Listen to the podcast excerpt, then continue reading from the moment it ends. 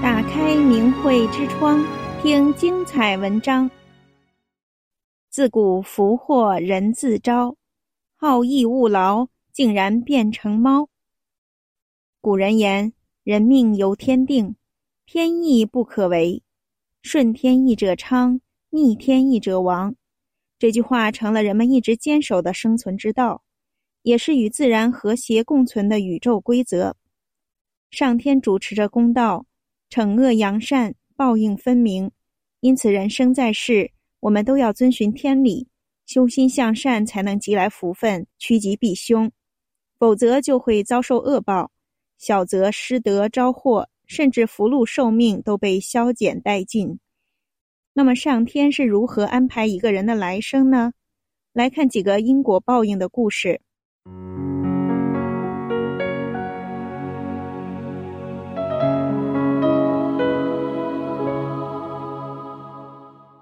过去有个瓦匠，买卖十分兴隆，晚年得一子，夫妇二人溺爱异常，什么都不让他干，既不读书也不学艺，每天游手好闲，无所事事。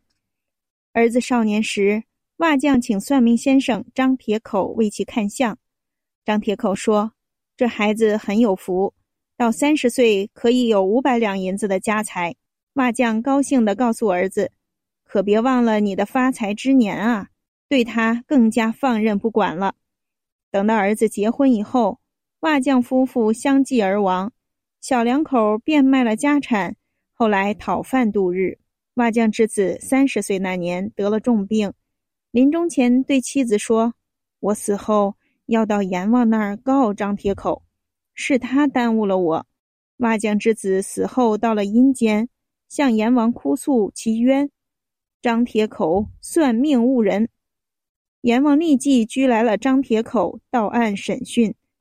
张铁口说：“人们送我外号张铁口。”是因为我算卦一向准确，阎王就查了应付部的记载，瓦匠之子应该以贸易起家，已于他降生之日将五百两银子交付招财立誓二神，阎王便释放了张铁口，派差使去问二神，二神说此人应二十岁后贸易致富，可是我们在三百六十行中查遍了也无此人。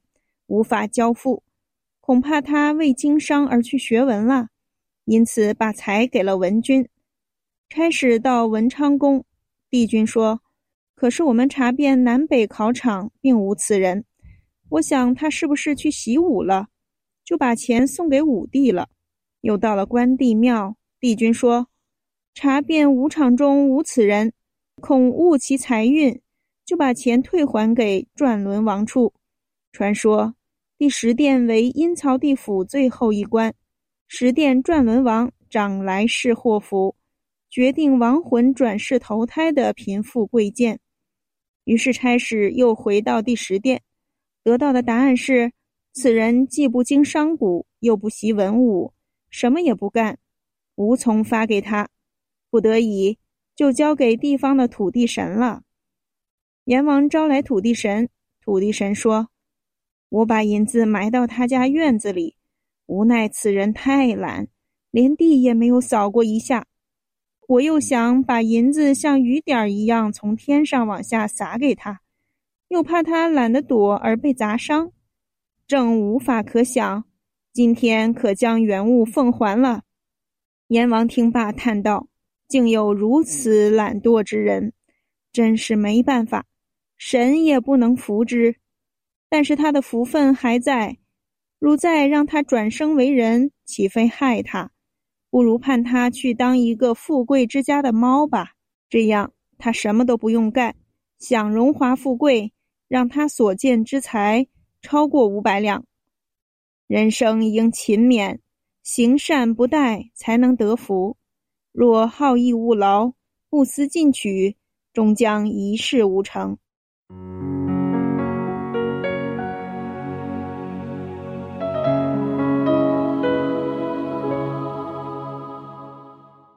再看一个故事，明代张安国担任抚州地方长官时，发现当地人多卖假药，于是就写了一张告示提醒百姓。告示内容如下：陶隐居写了《本草经集注》，孙真人写了《千金方》，因为能够济物利生，积了许多阴德，因而名在列仙。自古以来，行医卖药、诚心救人，因而获得福报的人非常多。最近这样的例子尤其多，有的只是卖真药，便能够家财万贯，或是自身平安荣显，享有高寿，或是子孙考取功名，光耀门楣。善恶的报应真是如影随形，绝对没有半点差错。我曾亲眼见到卖假药的人，最初积了一些家业，因此认为自己很聪明，却不知道冥冥之中。自己应得的财路都被扣除减少了，或是自身多遭横祸，或是子孙吃喝嫖赌而破家荡产，还有遭到天火被雷震死的。为什么会这样呢？因为买药的人多是家人生病，心中急切，才拿钱来求医告诊。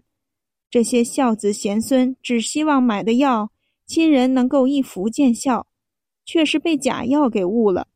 不但服了无益，反而伤身。平时杀了一只飞禽走兽都会有因果的，何况给人造成这样的痛苦，坑蒙害人，伤天害理，为了谋取奸利而造下这样的罪业，更是难以铲除啊！怎么能不戒除卖假药呢？人可别以为做了坏事没人知道，就能够欺瞒上天。然而天理昭彰。善恶必报。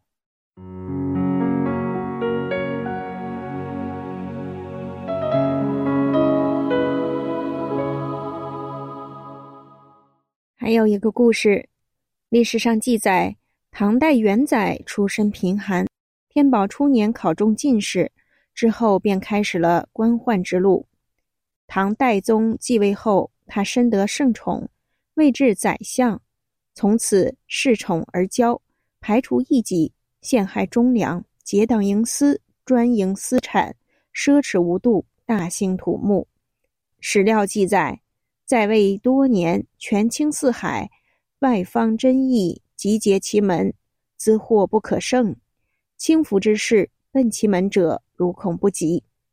元载疯狂地利用职权贪污，后期更是独揽朝权。他在京城。